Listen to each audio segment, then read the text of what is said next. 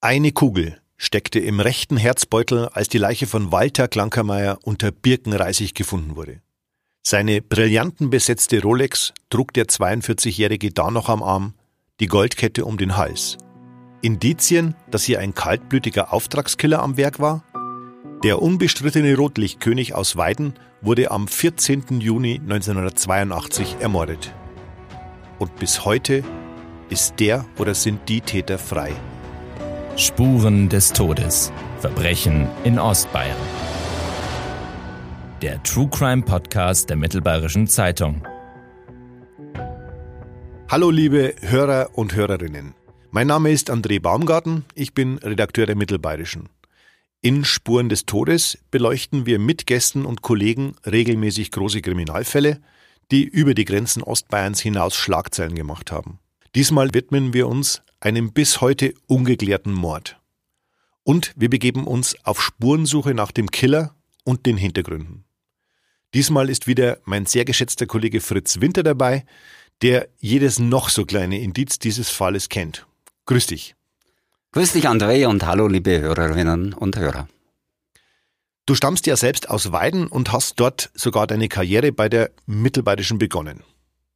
Ja, das waren damals noch die Oberpfälzer Nachrichten, ein kleiner Verlag, der eine sehr flotte Tageszeitung rausgebracht hat und die gehört heute auch zur mittelbayerischen Familie. Ich bin sehr froh, dass du dir wieder die Zeit nimmst. Ja, natürlich, sehr gern. Der Name Klankermeier ist den meisten bis heute ein Begriff in Weiden. Er brachte Sex and Crime in die beschauliche Oberpfälzer Stadt. Den härtesten Striptease außerhalb von St. Pauli bietet der Rotlichtkönig an Live-Sex auf der Bühne und 150 Kilo Tänzerinnen. Das sorgt für Aufruhr. Und selbst in den Kirchen wird gegen den 42-Jährigen gepredigt. Bis 1982 hat es der gelernte Metzger mit seinen vier Lokalen, einer Diskothek, einem Pilzpub, einem Rasthaus und dem besagten Striplokal zum mehrfachen Millionär gebracht. Am 14. Juni 1982 wird Clunky, wie er in Weiden genannt wird, kurz vor 20 Uhr zum letzten Mal lebend gesehen. Er erhält einen Anruf, versucht ungestört, ohne Ohrenzeugen zu telefonieren und verlässt das Lokal. Laut Zeugenaussagen mit einem Unbekannten. Sie gehen in Richtung Kreiswehrersatzamt, steigen dort vermutlich in ein Auto und fahren davon. Was danach geschieht, ist bis heute nicht geklärt. Nur eins steht fest. Wie Walter Klankermeyers Leben sein Ende fand. Eine einzige Kugel trifft den Rotlichtkönig mitten ins Herz. Erst mehr als zwei Monate später, am 22. August 1982, wird seine Leiche in einem Waldstück bei Bechtsried gefunden. Fritz, was war das für eine Zeit? Naja, André, ich glaube, die Weidener werden es mir verzeihen, aber Weiden war Anfang der 80er Jahre noch ein doch etwas verschlafenes Beamten- und Schulstädtchen, rund 40.000 Einwohner, stramm von der CSU regiert. Ja, und da ist man halt am Abend so in den äh, Ratskeller gegangen oder ins Hennerloch. Und die Jugend ist am Samstagabend so ins Tanzstudio Höllriegel äh, rausgefahren, wo es so ein bisschen Disco-Musik gab. Und da war es eigentlich für uns, vielleicht die jungen Kerle damals noch recht schön, dass der Walter Klankermeier so direkt in der Weidener Altstadt so eine Diskothek aufgemacht hatte. Ja, die, die Striplokale, das war eher was für die, für die älteren Männer. Und äh, in der Diskothek vom Walter Klankermeier wurden so die aktuellen Hits Anfang der 80er gespielt. Also zum Beispiel Skandal im Sperrbezirk oder Falco hat seinen Kommissar gesungen. Passt ja eigentlich zu unserem heutigen Thema. Das stimmt. Äh, kanntest du Walter Klankermeier eigentlich?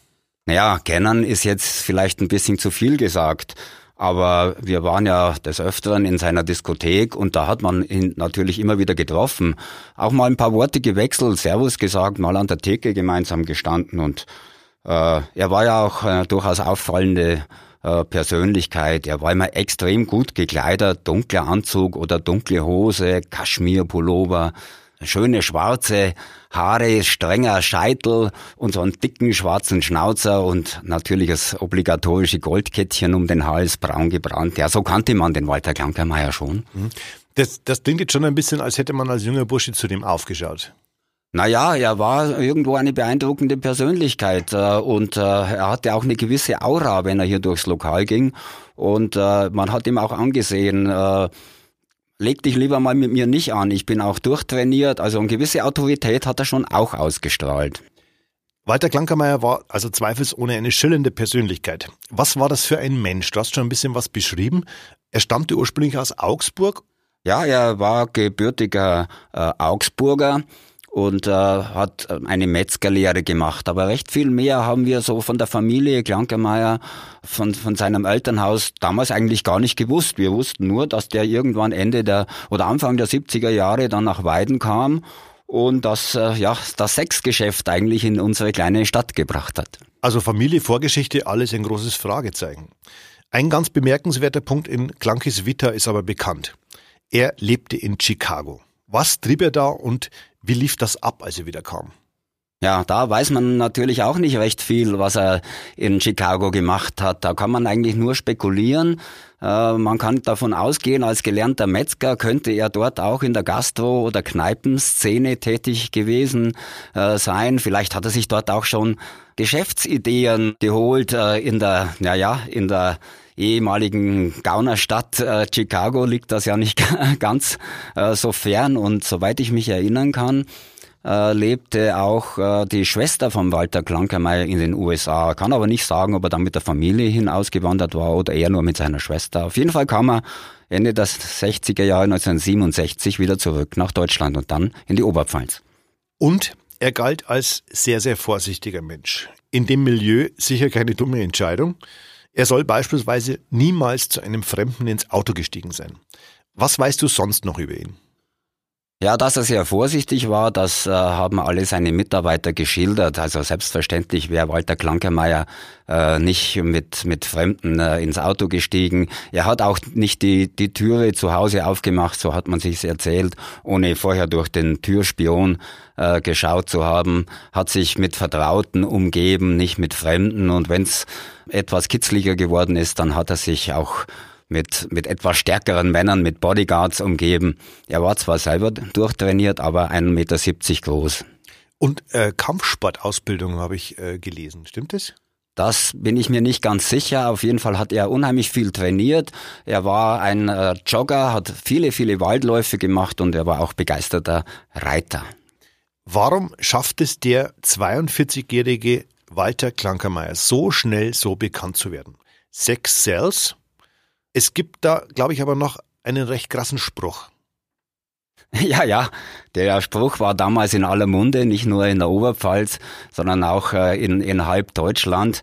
Und der hieß, ein jeder echter Bayer geht zum Walter Klankermeier. okay. Und mit seinen Strip-Lokalen war er wirklich, du hast es ja am Anfang schon äh, gesagt, äh, bundesweit bekannt. Also der schärfste Sex außerhalb von St. Pauli. Das dürfte durchaus gestimmt haben. Äh, Live-Sex auf der Bühne war damals nicht üblich und auch in, in dem Rasthaus, das ihm gehörte und das etwas außerhalb der Stadt lag, ist man davon ausgegangen, dass dort der Prostitution nachgegangen wird. Und das war ein absolutes No-Go äh, bei uns in der Provinz. Und da gab es ja auch irgendeinen Zwischenfall bei einer Stadtratssitzung. Naja, es gab da einige schöne Geschichten, die man sich natürlich in Weiden sehr gerne erzählt hat. Natürlich haben die Stadtoberen äh, versucht, auf Sitte und Moral in ihrer Stadt zu achten und wollten diesem sündigen Treiben etwas Einhalt gebieten. Und äh, dann hat der Stadtrat versucht, an der Konzession vom Walter Klankermeier mal zu schrauben, ihm einige Dinge einfach zu verbieten. Ja, und da hat äh, der Walter Klankermeier immer relativ cool äh, gekontert. Der hat nämlich die Namen von Stadträten äh, durchgestochen die bei ihm äh, in den Strip-Lokalen verkehrt okay. sind. Äh, und als die entsprechenden Stadträte darauf angesprochen wurden, dann sind sie ein bisschen in Argumentationsnöte gekommen. Sie haben gesagt, na ja, wir müssten doch einen, einen Vororttermin machen, einen Augenschein, bevor wir im Ausschuss denn darüber entscheiden können. Aber ich glaube, man hat dem Walter Klankermeier damals nichts getan, wenn ich mich richtig erinnere. Und natürlich eine Erklärung, die ja auf der Hand liegt für einen äh, ehrwürdigen Weidener Stadtrat. Bevor wir uns weiteren Details des Falls Klankermeier widmen, ein kleiner Hinweis in eigener Sache. Spuren des Todes Verbrechen in Ostbayern ist nicht der einzige Podcast der Mittelbayerischen. In Sitzungssaal 104 ordnen wir alles rund um den bzw. die Prozesse in der sogenannten Affäre Wohlbergs ein. Das sportliche Geschehen der Region, die Menschen und deren Geschichten beleuchtet meine Kollegin Evi Reiter regelmäßig in Hörsport. Zu finden sind diese und weitere Podcasts unter www.mittelbayerische.de und natürlich können sie auf Spotify, Apple Podcast und dieser abgerufen und gerne auch abonniert werden. Fritz, kommen wir zur Tat selbst. Es gilt als sehr wahrscheinlich, dass Walter Klankermeier noch am Abend seines Verschwindens getötet wurde. Woher weiß man das? Ja, äh, schauen wir uns das nochmal chronologisch an. Ähm, am 14. Juni wird Klankermeier am Abend in der Judengasse in Weiden, dort waren auch seine Lokale, von einer Zeugin wohl mit einem Unbekannten das letzte Mal gesehen. Und jetzt springen wir mal gut zwei Monate weiter. Jetzt sind wir am 22. August äh, des gleichen Jahres und da machen ich glaube, es waren Bärensammler zwischen Schirmitz und Bechtsried, das ist am Stadtrand von Weiden eine grausige Entdeckung. Sie sind da beim Bärensammeln, haben sie einen sehr unangenehmen Geruch bemerkt und dann haben sie einfach nachgeschaut und dann hat der Sturm so eine, so eine äh, einen Baum entwurzelt gehabt und in der Kuhle, die sich da bildet, äh, lag mit Zweigen zugedeckt ein, ja, ein Skelett kann man schon fast sagen, eine okay. sehr stark verweste äh, Leiche. Und das äh, Besondere an dieser Leiche am Armgelenk war noch eine sehr teure Rolex, Rolex Oyster. Wert wurde damals so mit 30 bis 35.000 D-Mark beziffert. Und diese Rolex Oyster, das hat die Kriminaltechnik später festgestellt, läuft noch genau 48 Stunden weiter, wenn sie nicht mehr bewegt wird, also dass sie sich nicht mehr aufzieht. Das heißt, der Arm hat sich vermutlich nicht mehr bewegt. Der Arm hat sich äh, 48 Stunden lang nicht mehr bewegt und äh, sie zeigte das Datum des 16. und daraus kann man rückschließen, dass der Todeszeitpunkt am 14. sein muss und das war der Tag, an dem Klankermeier auch zuletzt gesehen wurde. Ah, ich verstehe. Das klingt alles nach einem geplanten und kaltblütigen Verbrechen. Ähm, es wurde immer über Auftragsmord spekuliert. Was weiß man denn dazu eigentlich? Ja, darüber kann man wirklich nur spekulieren, aber man kann zumindest ausschließen, dass es damals ein Raubmord war. Von der teuren Uhr am Handgelenk haben wir schon gesprochen. Auch die teure Goldkette, die Walter Klankemeyer umhatte, die war noch vorhanden. Auch seine Geldbörse wurde bei der Leiche gefunden. Vielleicht kann, spricht für einen Auftragskiller auch die präzise Tatausführung. Es war ein einziger Schuss von vorne in den rechten Herzbeutel. Und es haben sich auch im Tatortumfeld und nirgendwo Spuren gefunden. Also scheint das sehr professionell ausgeführt worden zu sein. Ja, und von, von langer Hand möglicherweise auch geplant. Aber es sind Spekulationen, man weiß es nicht. Äh, weg von den Spekulationen, wie wurde die Leiche denn aufgefunden? Also du erzähltest uns von äh, Bärensuchern. Ja, also die Leiche war durch die lange Liegezeit, es war ein ein Sommer, ein regnerischer Sommer, der sich immer wieder mit sehr heißen Phasen äh, abwechselte. Die Leiche war schon weitgehend verwest. Ich war da Tage später mal an diesem Auffindeort. Da hat man diesen starken Verwesungsgeruch immer noch ganz, ja, ganz brutal äh, feststellen können. Also die Leiche war so gut wie skelettiert. Allerdings, der Oberkörper war feststellbar, Oberkörper war nackt. Allerdings fand sich das T-Shirt Klankemeyers bei der Leiche und er war nur noch mit einer Hose bekleidet. Ah ja. Sein Rechtsanwalt und enger Vertrauter Dr. Burkhard Schulze vermutete sofort, dass seinem Freund etwas zugestoßen sein muss. Dazu gibt es ein Interview, in das wir jetzt mal reinhören wollen. Also er hatte Todesahnungen, das muss man mal sagen. Was ist denn, wenn mir was zustößt? Ich möchte, dass mein Vermögen dann äh, durch dich äh, verwaltet wird und alles seine Ordnung hat. An einen natürlichen Tod hat er, glaube ich, nicht gedacht. Sondern er hat natürlich sich in einem Milieu bewegt, wo man Personal anwirbt, auch im Ausland, Bardamen etc. und man da vielleicht jemand Fremdes ins Gehege kommt oder Zechen im fünfstelligen Bereich, wo irgendwelche äh, Menschen dann sagen, das kann ich nicht bezahlen oder das will ich nicht bezahlen oder wenn das meine Frau erfährt. Aber das sind alles reine Spekulationen. Fritz, wie liefen denn die Ermittlungen der Polizei damals eigentlich ab? Naja, die Weidner Polizei hat natürlich sofort, nachdem man die Leiche gefunden hatte, eine Sonderkommission gebildet und die hat wirklich jeden Stein umgedreht. Okay. Hat versucht, Zeugen zu finden, was allerdings sehr, sehr schwierig war, weil es offenkundig niemand gab, der außer dieser Frau den Krankermeier an dem Tattag nochmals gesehen hatte. Und man hat dann Ermittlungen angestellt in alle Richtungen. Es gab ja Spekulationen über Mädchenhandel, Verstrickungen in den Mädchenhandel. Es gab Schuldscheine, die bei Klankermeier aufgefunden wurden. Es kann ja jemand sein, der richtige Schulden hatte und dann in aus dem Weg räumen wollte. So wie der Anwalt gerade gesagt wie hat. Wie es ne? der Anwalt auch gesagt hat, richtig. Es gab Gerüchte von Erpressungen und selbst von Autoschiebereien, in die Glankermeier verwickelt gewesen sein könnte, war damals die Rede. Also die Gripo hat nichts unversucht gelassen, um hier diesen für Weiden spektakulären Mordfall zu lösen. Die Ermittler kamen in dem schon damals florierenden Milieu nur schleppend voran. Klanki soll einmal zu einem Vertrauten gesagt haben, dass ihm die Frankfurter Unterwelt auf den Fersen sei. Für wie wahrscheinlich hältst du die These vom Auftragsmord am Rotlichtkönig? Ja, also ich würde, ich würde das äh, nicht ausschließen.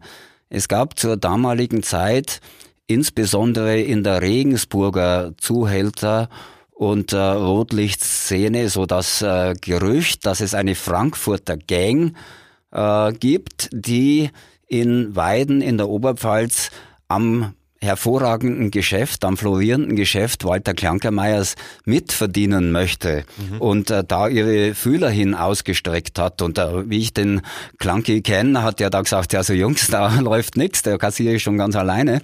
Also lasst das mal. Und es könnte ja sein, dass das diesen Frankfurter Buben ja nicht so ganz recht war und dass man da jemand geschickt hat. Aber nochmal, das sind Spekulationen. Es hat sich nichts bis jetzt erhärtet.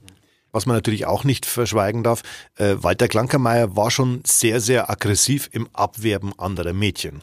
Ja, das ist klar. Er musste ja für seine Lokale immer äh, neue Mädchen äh, besorgen. Er hatte, das war ja bekannt, er hatte Kontakte in, in Unterwaldkreise in allen äh, deutschen Großstädten, in Frankfurt, in Hamburg, in München, auch in, im nahegelegenen Regensburg und auch Regensburger ja, äh, Bosse in den einschlägigen Kneipen haben berichtet, dass der Walter Klankermeier da unter ihren Augen Abwerbeversuche von Mädchen gestartet hat und da äh, haben die gesagt, also dem haben wir manchmal ganz schön auf die Finger hauen müssen, er soll er doch lassen. Ne? Also er war knallhart im, im, in seinem Geschäft. Also er war wirklich ein knallharter Geschäftsmann. Da hat er keinen Pardon gekannt und sehr, sehr dreist. Äh, in andere Lokale zu laufen und ihnen die Frauen abzuwerben, ist schon derb. Naja, er war durchaus von sich überzeugt. Also so trat er auf. Ne? Also sonst wäre er ja auch nicht äh, so schnell im Geschäft so groß geworden. Und er hat ja doch in kurzer Zeit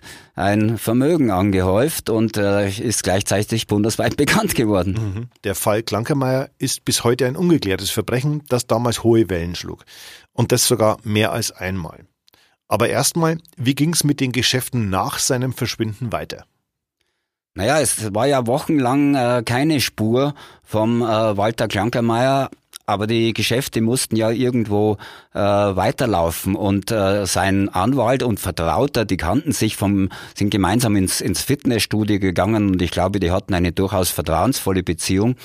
Der hat halt dann äh, die Geschäfte übernommen, hat sich um die Finanzen gekümmert, hat sich darum gekümmert, dass die Steuern bezahlt werden, dass die Löhne der Angestellten äh, bezahlt werden. Aber eins muss man schon sagen, als Klanki nicht mehr täglich da war, da war aus dem Geschäft irgendwie ein bisschen die Luft raus. Das hatte man, das hatte man so im Gefühl schon, ja. Was ja durchaus nachvollziehbar ist, weil der Vertraute Dr. Burkhard Schulze war schließlich Anwalt. Aber nicht nur das. Vor allem die Tatsache, Wem er sein Vermögen hinterließ, führte zu einem wahren Blätterrauschen und einer regelrechten Jagd auf eine gerade mal 19-jährige Pfarrerstochter. Fritz, warum vermachte er die geschätzt etwa 2,15 Millionen Mark ausgerechnet diesem jungen Mädchen? Tja, André, das, das ist völlig, völlig unklar. Ähm, man hat die beiden niemals zusammen gesehen. Zumindest ist mir das völlig unbekannt, äh, dass die ein Liebespaar oder ähnliches gewesen äh, wären. Es gibt einen Punkt, den sie gemeinsam hatten. Sie waren beide im gleichen Reiterclub. Und äh, Walter Klankermeier hatte dort zwei Pferde stehen und äh, die Hanne Suse, so hieß das Mädchen, äh, war dort auch begeisterte Reiterin. Übrigens ein extrem hübsches Mädchen, groß, dunkelbraune, lange Haare, schlank, also eine attraktive Person. Das war also wahrscheinlich keine heimliche Liebschaft, sondern vielleicht eine ganz stille, einseitige Schwärmerei, von der das Mädchen vermutlich gar nichts mitbekommen hat. Oh, das ist, das ist gar nicht äh, ausgeschlossen. Ich habe es ja schon geschildert. Also, dass die beiden irgendwo eine Verbindung gehabt hätten, war öffentlich nicht bekannt und auch die Gerüchteküche hat dazu nichts hergegeben. Okay. Was genau hat das Mädchen denn eigentlich geerbt und was ist damit passiert? Ja, unter dem Strich äh, hat das Mädchen eigentlich nur äh, Geld geerbt. Das waren sicherlich nicht diese 2,15 Millionen Mark, denn da ging ja einiges vorher ab. Da mussten Steuern bezahlt werden. Es waren offene Rechnungen, äh, die Walter Klankermeier noch bezahlen äh, musste. Und äh, der Anwalt hat ja schon während der Zeit, als Klankermeier noch verschwunden war, wo man noch gar nicht wusste, äh, dass er wirklich tot ist, aber wo man schon vermutet hat, dass er wohl nach so langer Zeit nicht mehr wieder erscheinen wird, schon angefangen, Wertsachen zu verkaufen, seinen 350er SLC Mercedes beispielsweise. Und äh, hat dann auch äh, einige der Strip-Lokale die Mietverträge gekündigt. Also es musste dann auch ein bisschen Geld gespart werden. Wir haben gerade eben schon drüber gesprochen. Ohne Clunky als Motor liefen die Geschäfte nicht mehr so blendend. Also dem Mädchen äh, blieb schon eine erkleckliche Summe an Geld. Aber ansonsten, glaube ich, wollte die aus dem Beständen Meyers auch nichts haben, kann ich mal zumindest vermuten. Also du hast sie jetzt relativ äh, gut beschrieben.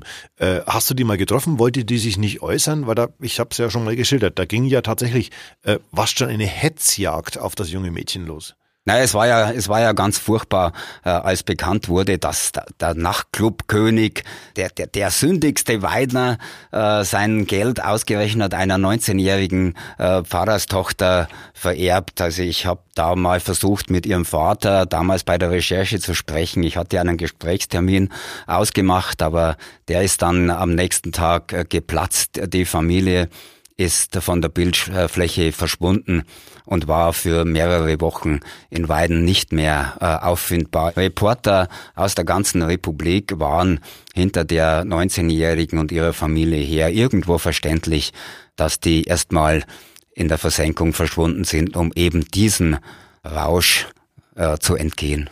Okay. Die Pfarrerstochter hat auch die Wohnung von Walter Klankermeier geerbt, wenn ich mich richtig erinnere. Ähm, und allein die muss ja schon der Wahnsinn gewesen sein, oder? Ja, also der Walter Klankermeier hat ja direkt über seiner Diskothek gewohnt. Und äh, als Klankermeier so lange verschwunden war, hatte ich auch mal die Gelegenheit, in diese Wohnung reinzugehen. Okay. Und es war wirklich extrem beeindruckend. Man ging da schon so eine ja, Marmortreppe in äh, die Wohnräume. Das waren drei Etagen. Und äh, was mir bis heute im Gedächtnis ist, ist das Schlafzimmer mit so einem riesigen Bett und über dem Bett hing eine riesengroße äh, Christusfigur, so mit ausgebreiteten Armen. Äh, hat irgendwie auch nicht zum, zum sündigen äh, Walter Klankermeier gepasst. Äh, Weiß ich nicht, äh, welchen Geschmack er da hatte. Ansonsten war die Wohnung sehr, sehr teuer eingerichtet, wie man sich vorstellen kann. Und im dritten äh, Stockwerk, das war eingerichtet wie ein Fitnessstudio, wie ein sehr gut ausgestattetes Fitnessstudio mit Laufrädern, äh, Entschuldigung, mit Laufbändern und mit Rädern und mit Hanteln. Man sieht, Klankemeyer hat unheimlich viel für seinen Körper getan, hat viel trainiert. Aber ich glaube, die Hanne Suse hat diese Wohnung nicht äh, geerbt. Ich glaube, das ist alles verkauft worden. Ah ja, okay. Was wurde denn seit der Tat 1982 alles unternommen, um den oder die Täter zu finden? Also die Kripo hat wirklich nichts unversucht äh, gelassen, um doch noch äh, die Täter dingfest machen zu können. Es gab unter anderem eine Sendung Aktenzeichen XY ungelöst, äh, wo dieser Fall behandelt wurde. Die Akte wurde mehrfach geöffnet. Man hat, nachdem die Kriminaltechnik äh, bessere Methoden hatte. Man, also ich wollte hier mal auf diesen genetischen Fingerabdruck hinweisen, hat man die Kleidung, die ja in der Asservatenkammer des Landgerichtes Weiden liegt, nochmals auf Spuren hin untersucht. Okay. Man hat dort auch eine DNA-Spur gefunden. Ah, ja. Äh, allerdings äh, ergab diese im Computer keinen Treffer. Sie ist also keiner äh, Person zuzuordnen.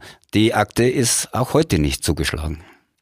Es gab dann 1983, also gut ein Jahr nach dem Verschwinden von Klankermeier, zwei Festnahmen. Wer war das und was wurde daraus? Ja, äh, jetzt äh, sprichst du was sehr Spannendes an.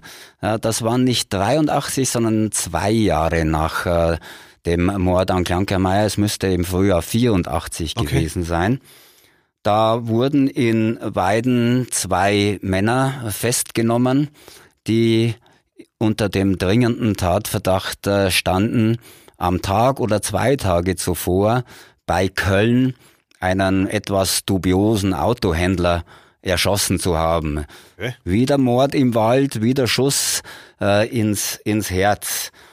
Die Festnahme fand in Weiden äh, auf Ersuchen der Kriminalpolizei in Frankfurt äh, statt. Und wir haben dann uns mal äh, gekümmert, was denn da für eine Beziehung äh, zu beiden bestand. Und da stellt sich heraus, dass einer davon, der hieß Peter B., ab 1981 beim Walter Klankermeier Geschäftsführer war. Okay. Und äh, der zweite, der Wilhelm P., der war beim Klankermeier Kellner im Striplokal Eldorado.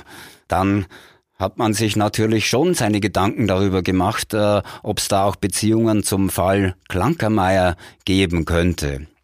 Die Kripo dementiert äh, bis heute. Sie sagt, dafür gibt es keinen Fetzen an Beweis. Allerdings habe ich nach Jahren mit einem damals schon pensionierten Kriminalbeamten sprechen können, der den Fall Klankermeier und auch diesen äh, Fall des getöteten Autohändlers äh, mitbearbeitet hat und der gab sich ziemlich überzeugt, dass dass da irgendwas dran sein könnte, dass es da doch irgendwelche Zusammenhänge, Parallelen geben könnte. Aber es hat sich wohl nicht so weit erhärtet, äh, dass man daraus hätte einen konkreten Tatverdacht oder eine heiße Spur hätte machen können. Ging nicht. Aber Mord verjährt nicht. Wobei das ja nur eine Klassifizierung für ein Tötungsdelikt ist. Magst du das mal unseren Hörern und Hörerinnen kurz erläutern? Ja, äh, wenn man jemanden tötet, dann muss man ja nicht unbedingt deswegen auch ein Mörder sein. Es gibt natürlich auch äh, den Tatvorwurf des Totschlagers oder der fahrlässigen Tötung.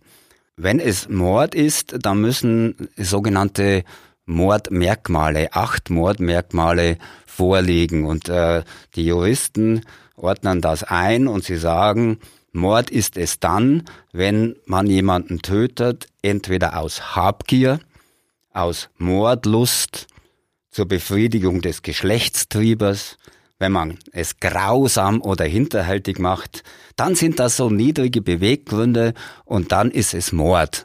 Und Mord wird üblicherweise mit lebenslanger Freiheitsstrafe bestraft und, so sagt es das Strafgesetzbuch, Verbrechen nach Paragraph 211, das ist eben Mord, verjährt nicht. Das heißt, es wird immer verfolgt. Hat vielleicht auch ein bisschen einen geschichtlichen Hintergrund. Die Väter unseres Gesetzes äh, nach dem Krieg äh, wollten natürlich unbedingt verhindern, dass äh, Straftaten aus der Zeit des Nationalsozialismus ah. irgendwann verjähren. Und äh, aus diesem Grunde hat man diese eindeutige Bestimmung äh, geschaffen, Mord verjährt nicht. Das ist mir jetzt tatsächlich auch völlig neu. Wie schon gesagt, Der wohl spektakulärste, mindestens aber der schillerndste Kriminalfall in Ostbayern ist seit nun 37 Jahren ungelöst. Sollten Sie, liebe Hörer und Hörerinnen, Hinweise zu einem der genannten Fälle haben, wenden Sie sich bitte an jede Polizeidienststelle. Auch Walter Klankermeyers Anwalt hat eigentlich nur noch eine große Hoffnung, wie er uns verraten hat. Vielleicht, dass jemand auf dem Totenbett sein, auf dem Sterbebett sein Gewissen erleichtern will. Aber das hat sich auch bislang nicht bewahrheitet. Also aktuell gibt es in Ostbayern mindestens zehn ungeklärte Morde, die von der Polizei noch immer äh, bearbeitet werden. Also ich, ich denke da beispielsweise an den äh, Pitt Koller, der in Abensberg mit einem Schwert getötet wurde. Es gibt auch einige sehr alte Fälle, wie die seit 1976 verschwundene Monika Frischholz, oder recht aktuell den Fall Maria Baumer, auch das tote Mädchen unter der Regensburger Nibelungenbrücke dürfte vielen von uns noch in Erinnerung sein. Ja, da sind schon ein paar interessante Namen gefallen, die wir auch auf unserer Liste haben für Spuren des Todes. Und damit sind wir auch schon am Ende. Wenn es Ihnen gefallen hat, abonnieren Sie den Podcast gerne und empfehlen Sie uns weiter. Wir haben noch viele weitere spannende Kriminalfälle parat, die wir in den nächsten Folgen für Sie näher beleuchten wollen. Lieber Fritz, vielen Dank für deine Zeit und dass du uns heute wieder so anschaulich von deiner Arbeit und natürlich auch aus deinem Privatleben berichtet hast, weil das überschneidet sich in diesem Fall ja mal. Ja, natürlich gerne. Aber um das nochmal deutlich zu machen, meine Kenntnis des Walter Klankermeier stammt aus der Diskothek und nicht aus den Striplokalen. Aber sehr gerne äh, komme ich äh, zu dir. Du greifst ja wirklich die spannendsten Fälle der ostbayerischen Kriminal Geschichte aus. Und das hat ja auch einen gewissen Sinn.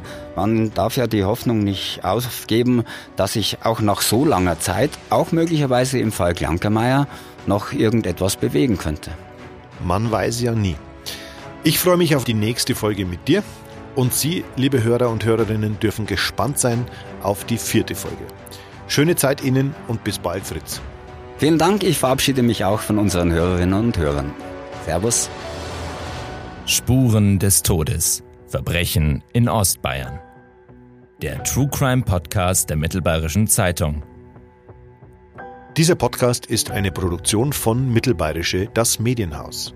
Konzeption und Redaktion André Baumgarten, Schnitt, Bearbeitung und Mastering Paul Bockhold.